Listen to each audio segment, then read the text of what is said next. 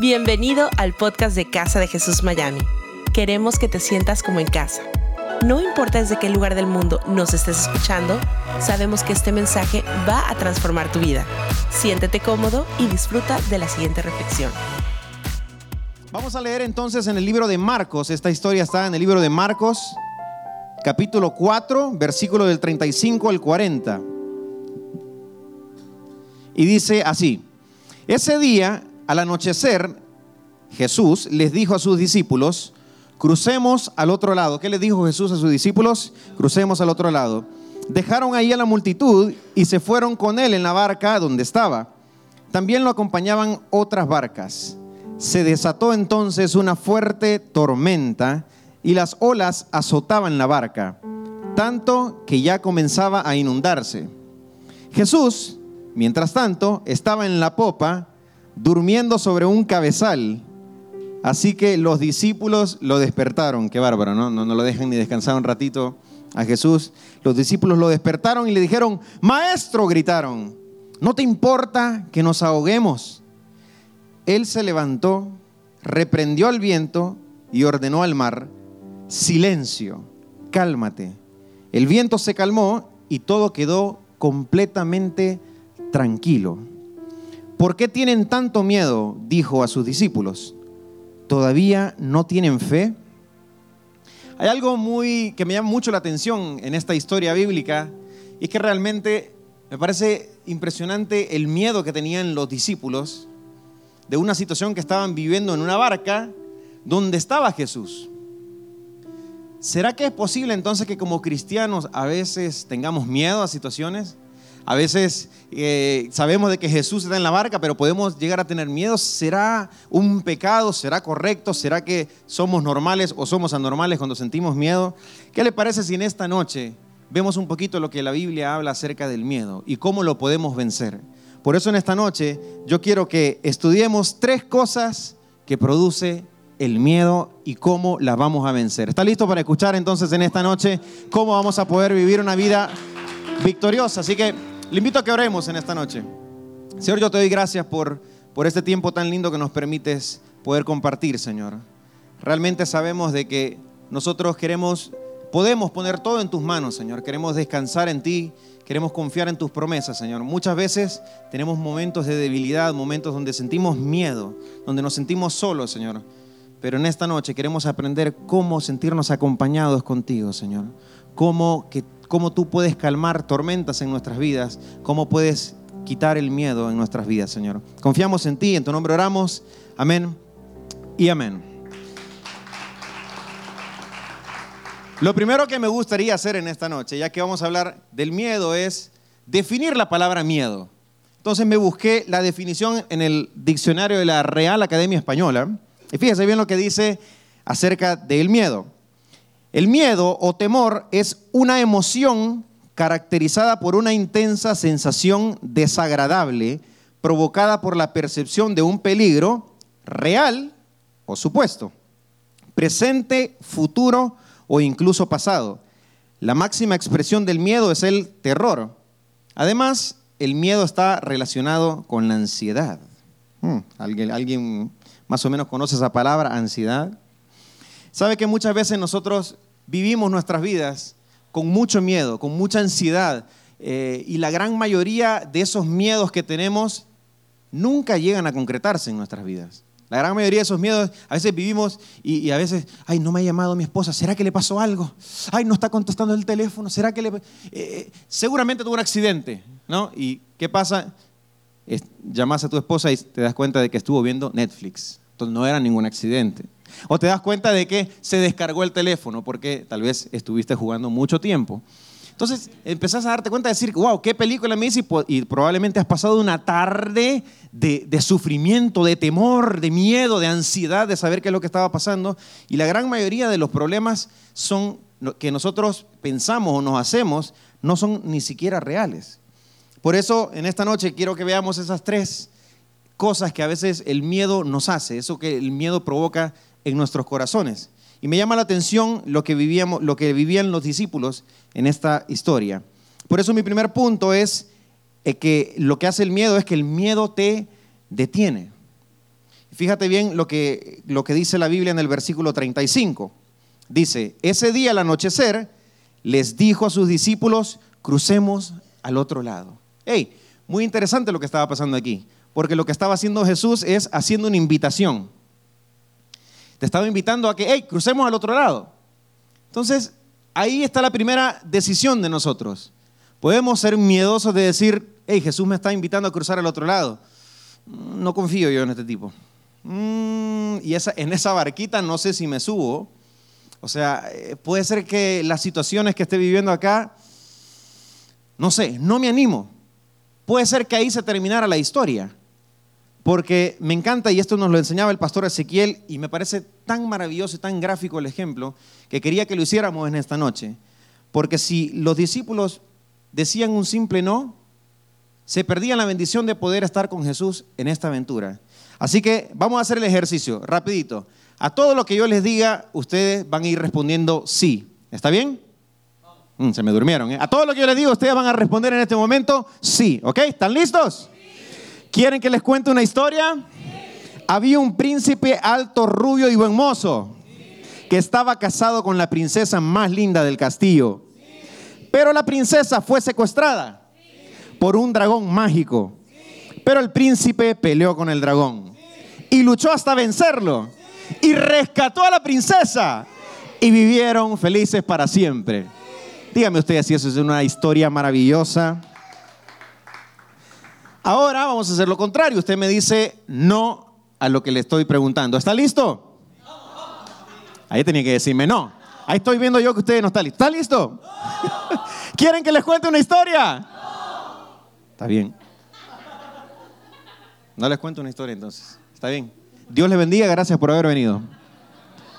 Eso es lo que pasa cuando nosotros tenemos miedo. A veces nos encontramos en situaciones así que Jesús te está invitando, hey, crucemos al otro lado. No. Y te quedas.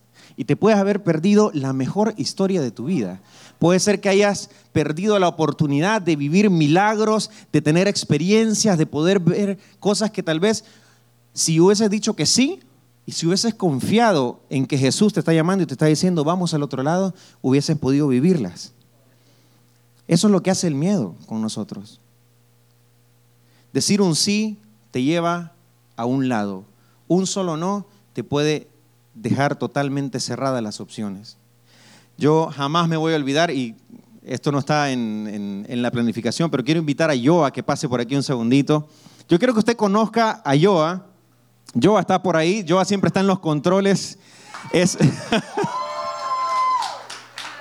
Joa es nuestra máster en todo lo que usted puede ver acá. Si usted ve que algo no funciona bien, usted le pregunta a ella qué es lo que está pasando, cualquier luz, cualquier pantalla, cualquier cosa de instrumento, los videos. O sea, Joa se ha convertido en una persona demasiado importante en esta iglesia. O sea, hoy no está el pastor Ezequiel, pero si faltaba Joa, no sé qué hacíamos. ¿Ok?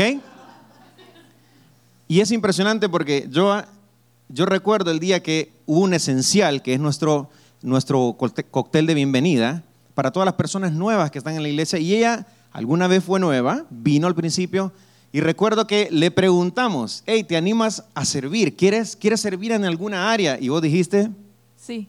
Exactamente. Ahora, ¿te arrepientes de haber dicho sí en ese día? No, para nada. Exactamente. ¿Por qué? Porque realmente tú no sabías lo que estabas haciendo cuando decías sí, no, no, te explicamos todo el proceso, ni siquiera nosotros mismos sabíamos.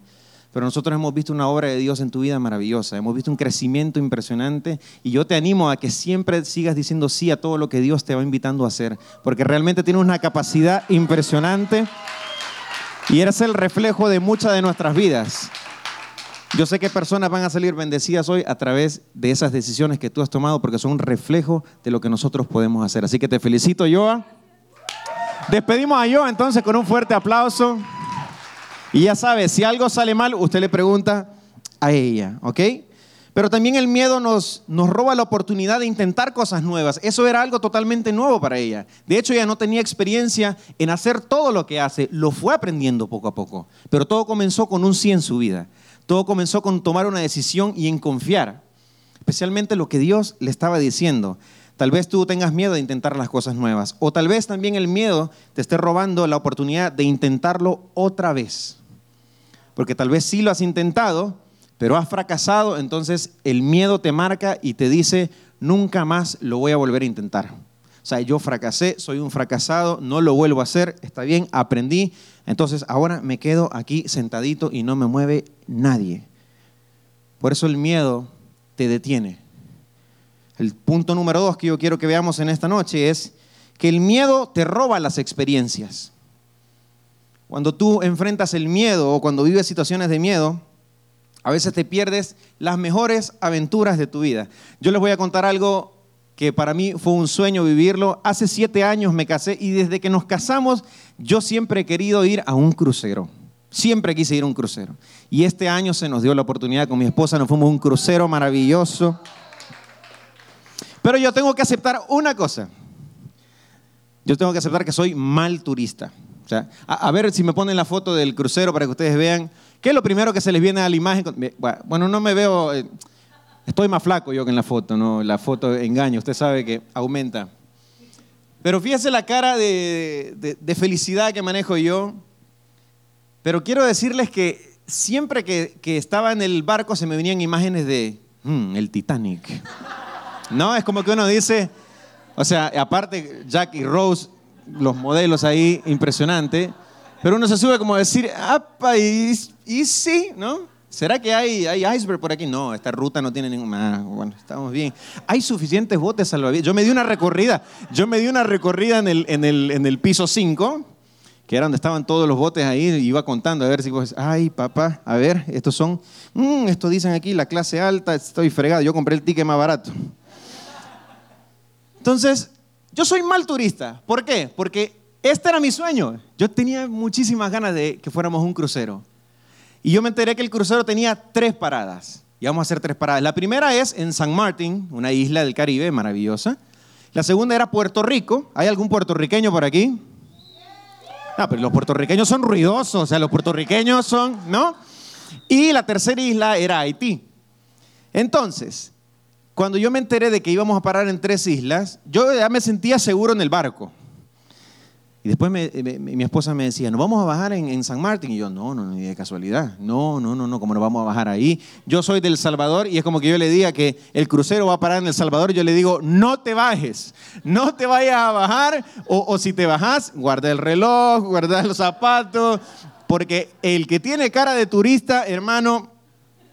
Entonces yo soy mal, mal, mal turista. Entonces el miedo de decir, no, no, y llegamos a San Martín y yo veía que todos los turistas bajaban, todos los americanos súper tranquilos, los europeos iban tranquilos y el salvadoreño estaba ahí con un miedo impresionante. No, no, no, vamos a bajar, no, no, no, vamos a bajar. Tenía un miedo de vivir esa experiencia.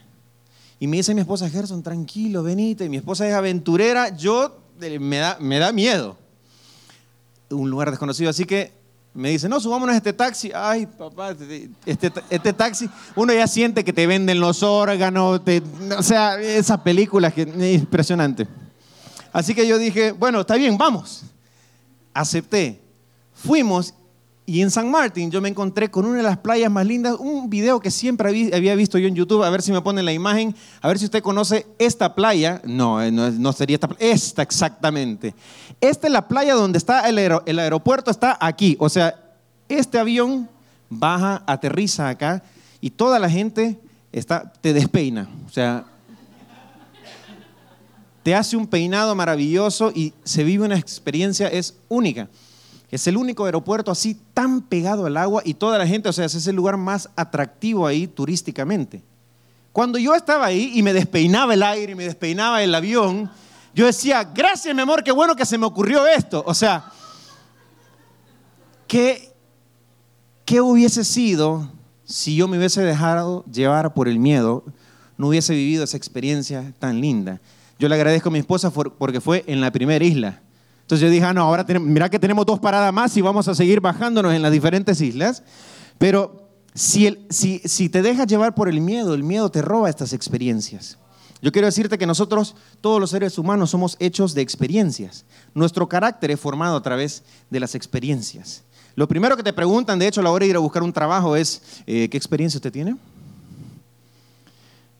Si vas a cuidar un bebé, y hay un padre, yo sé que hay varios padres acá, y le preguntan, ¿has cuidado alguna vez algún bebé? No, no, la verdad que no. Eh, gatos, perros.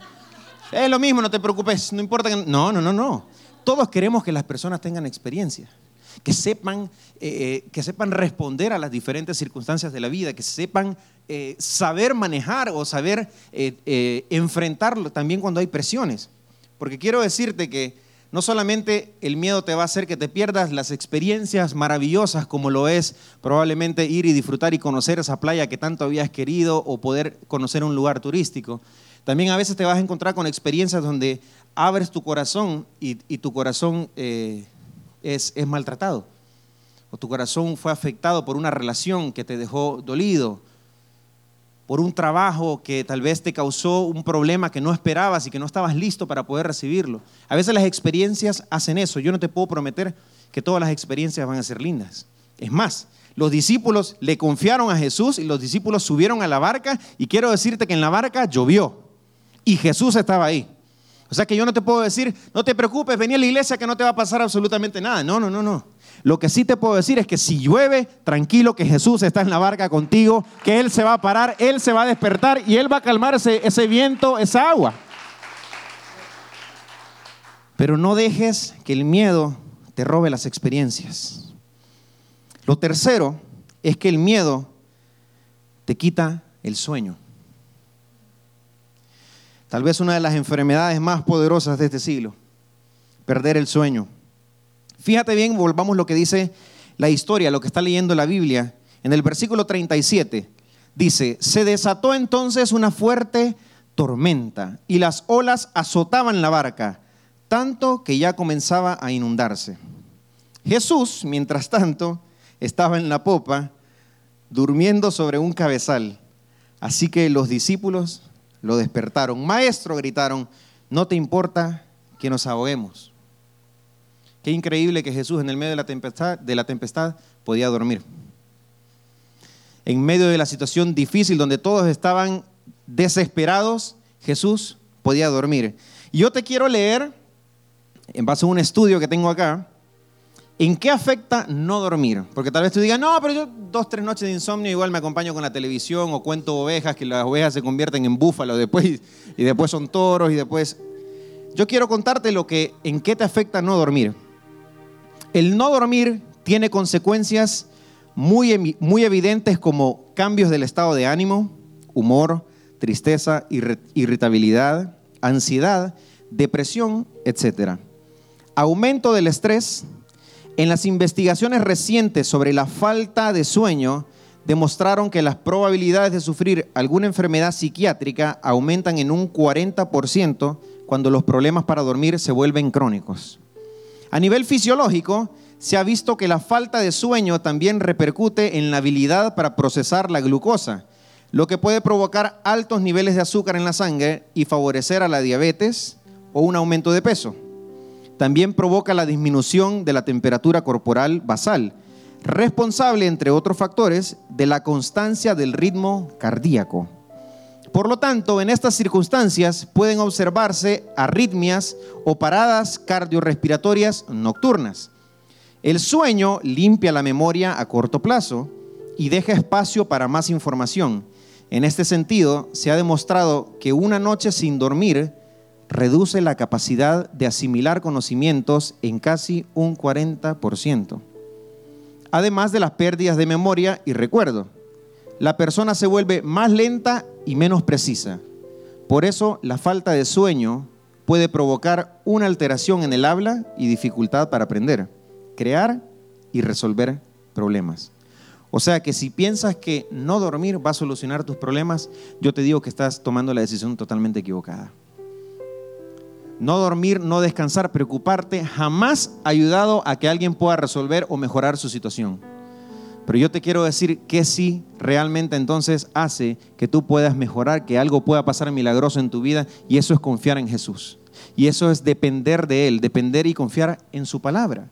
Porque nosotros, hay, hay, un salmo que a mí me encanta y quiero que lo leamos y yo quiero que tú, si estás viviendo un tiempo donde no estás ni siquiera pudiendo descansar, tú puedas aprenderte este salmo de memoria y lo puedas tener como una herramienta, como un arma que la puedas usar y te puedas recordar, hablarte a ti mismo de lo que la palabra de Dios dice para ti. En el Salmo 4.8 dice, el salmista expresaba y decía, en paz me acuesto y me duermo, porque solo tú, Señor, me haces vivir confiado. Wow, qué lindo, este es, es hasta maravilloso pronunciar la palabra paz. En paz me acuesto y me duermo, porque solo tú, Señor, me haces vivir confiado. En el versículo 40 de la historia que estábamos leyendo, Jesús les preguntaba, ¿por qué tienen tanto miedo? Les preguntaba a los discípulos. ¿Todavía no tienen fe? ¿Por qué tienen tanto miedo? Y yo creo que los discípulos sí tenían fe, porque no despertaron a cualquiera. Los discípulos, al ver la situación, fueron a buscar a Jesús y lo encontraron durmiendo. O sea, sí tenían fe y sabían de que Jesús podía hacer algo. Pero yo te quiero decir dónde está la clave de todo lo que estamos hablando en esta noche. Todo comienza en el primer versículo que leímos. El 35 dice, ese día al anochecer les dijo a sus discípulos, crucemos al otro lado. Crucemos al otro lado. Yo te quiero decir algo. Si Dios te ha dicho algo, no le pidas que te lo vuelva a confirmar. Mandame un mensajito de texto, mandame un email que me llegue una notificación. No. Él al principio te dijo y te hizo una invitación y te dijo, hey, tranquilo, vamos a cruzar al otro lado. Si Jesús te dice que vamos a cruzar al otro lado, quédate tranquilo de que vas a llegar a donde Jesús quiere que tú llegues, que vas a llegar al lugar de destino donde Él te está prometiendo, porque si Él te está invitando a su barca, si Él te está diciendo, ven conmigo, caminemos juntos, Él te va a llevar a un lugar seguro donde Él te promete de que no es que todo va a ser sencillo, no es que no van a haber momentos difíciles, pero Él te promete de que vamos a llegar al otro lado, vamos a aprender, vamos a disfrutar de experiencias que nos van a formar y nos harán mejores personas y donde luego nosotros podremos ayudar a otras personas que están viviendo situaciones iguales, similares a las de nosotros. Tienes que aprender a confiar en lo que Dios te está diciendo. Yo te quiero decir algo, Dios no te ha traído en este mundo para que vivas una vida derrotada. O sea, hay personas que todavía debaten si existo por alguna razón. ¿Será que yo fui un error? ¿Será que no tengo ningún propósito? Yo quiero decirte que no, porque Dios te invitó a su barca. Dios te dijo, ¿sabes qué? Vamos a cruzar al otro lado. Dios te hizo con un plan, con un propósito maravilloso. Y tienes que confiar de que si Él te creó, es porque tienes algo maravilloso todavía que desarrollar. Si tienes vida, tienes que aprovecharla y tienes que dejar que el miedo sea el bloqueo, que el miedo sea la cosa que te robe toda la bendición de poder vivir todos los planes maravillosos que Dios tiene para tu vida. Crucemos al otro lado. Tienes que aprender a confiar en su voz. Tal vez sea lo más fácil de decir en esta noche y lo más difícil de poder, de poder ah, poner en práctica. Pero tenemos que aprender a confiar en su voz. Porque te voy a decir algo, la voz del miedo te va, te va a hablar todos los días. Todos los días te va a hablar la voz del miedo. Pero tienes que confiar en esa voz que Dios te ha hablado y te dijo, vamos a cruzar al otro lado. En esta noche, que tal vez se conoce como una noche de Halloween, que se conoce como donde a veces la iglesia se ha metido en sus puertas, nos, hemos escondido por temor, pensando de que el enemigo es más fuerte y entonces en este día nos tenemos que esconder. Yo quiero decirte que no tengas miedo. Yo no simplemente te estoy dando en esta noche una palabra para Halloween. Yo no estoy en contra de ningún día. Como iglesia nosotros no estamos en contra de ningún día. Nosotros estamos a favor de todos los días que Dios ha creado para nosotros. Por eso nosotros salimos, reclamamos y, y, fue maravilloso el poder ver la vida de los niños adorando en libertad, confiando en una promesa de Dios que quien los cuida es Dios. Pero yo quiero decirte algo, yo no quiero darte una palabra simplemente para una noche de miedo, sino para toda la vida cuando te toque pararte ante situaciones que te tienes que enfrentar, que tienes que pararte y tienes que realmente escuchar la voz de Dios. Por eso quiero decirte que si estás viviendo un momento difícil, si estás viviendo situaciones que no entiendes, tal vez te subiste a la barca y está lloviendo, yo quiero invitarte a que en esta noche puedas confiar en Dios. A veces nos sentimos solos porque eso es lo que hace el miedo, te aísla, el miedo te engaña te dice, nadie va a entender lo que estás viviendo. ¿Sabes que Solo tú, solo a ti te pasan estas cosas. Yo quiero decirte que el miedo no es un pecado. El miedo es un producto del pecado porque lo que nos ha hecho es alejarnos de Dios. Y cuando estás lejos de Dios, es donde uno sí siente ese vacío y ese temor, porque te sientes desprotegido. Pero cuando tú estás cerca, cuando tú caminas con Dios, cuando tú lo conoces, cuando tú oras, cuando tú tienes una relación, no una relación religiosa, porque yo te quiero decir que no, no te va a ayudar simplemente el que vengas normalmente a la iglesia. Sí te va a ayudar a que escuches buena palabra y que cuando se te olvide, nosotros nos encargaremos de recordarte lo que ha prometido Dios en tu vida. Pero quiero decirte que tienes que tomar una decisión de volver a creer en la palabra de Dios. Tal vez nunca lo has hecho. Y tal vez digas, bueno, hoy vine yo esta noche porque traje mis hijos y bueno, quería darles una mejor opción o quería, bueno, que con sus amiguitos de la iglesia pudiera compartir. Yo quiero decirte que Dios tiene un plan maravilloso contigo, no es una casualidad que tú estés aquí. Tal vez tengas tiempo de venir a la iglesia y no sea la primera vez que estés aquí, pero tal vez estés necesitando recordarte y hablarle a tu alma de que tienes que confiar en Dios. En esta noche tenemos que sacar todo el miedo fuera de nuestras vidas. No es fácil, no es sencillo, pero sabemos de que Jesús está con nosotros en la barca.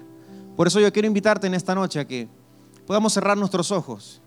Quiero orar, quiero bendecir tu vida que estás en este lugar y quiero poder hacer algo especial por toda la iglesia, por todos los que, todos los que estamos aquí. Yo quiero decirte que yo no soy una persona que lo ha superado, soy una persona que lo vive día tras día. No hay tal cosa como decir, no, a mí esto no me pasa. No, nos pasa a todos. Pero qué lindo es confiar y saber en Dios. Señor, en esta noche yo he querido compartir, Señor, lo que tú has puesto en mi corazón, Padre. Gracias porque yo sé que hay algo que está sucediendo en los corazones de muchas personas que estamos aquí, Señor. Gracias porque podemos confiar en ti te pedimos perdón por las veces que nos hemos olvidado de tus, de tus promesas, Señor, de tu palabra. Pero hoy nuevamente le hablamos a nuestra alma y nos recordamos, Señor, que si tú prometiste que nos ibas a llevar al otro lado, Señor, que cruzaríamos contigo, Señor, nosotros queremos confiar en eso, Señor. Yo te doy gracias porque nosotros ponemos tu confianza en ti, Señor. Nosotros hacemos las cosas que son posibles en nuestra vida, Señor, para que tú hagas lo imposible, Señor. Queremos hacer nuestra parte y queremos poder confiar plenamente en ti, Señor. No queremos vivir más en situaciones de miedo que nos roben la oportunidad de poder vivir esta vida plena que tú tienes, Señor. Yo estoy consciente, estoy seguro que la vida que tú nos has regalado no es para estar en depresión, no es para estar triste, no es para estar irritado, no es para estar encerrado y no vivir experiencias, sino es para disfrutar una vida en plenitud, Señor. Yo estoy más que consciente de que esa es la vida que tú tienes para nosotros, Señor. Por eso hoy te pido perdón, Señor, por los días que no lo he hecho porque tú me lo has prometido. Pero depende de mí, Señor, que yo lo haga. Por eso te pido perdón y te doy gracias por la oportunidad, por tu misericordia y porque hasta aquí, Señor, nos has acompañado, Padre.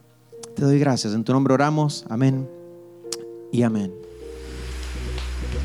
Gracias por habernos acompañado en esta enseñanza de Casa de Jesús. Sabemos que te ha sido de mucha ayuda y seguro también lo podrás hacer para tus amigos y familia. Así que te invitamos a que lo compartas en tus redes sociales y a que nos dejes tu comentario en iTunes. Para más información de nuestras actividades o para conocer más de nuestra iglesia, puedes ingresar a casadejesús.com y seguirnos en nuestras redes sociales. Antes de despedirnos queremos declarar bendición sobre tu vida. Que el Señor te bendiga y te guarde, que Él haga resplandecer su rostro sobre ti, que tenga de ti y de nosotros misericordia y que ponga en tu vida paz.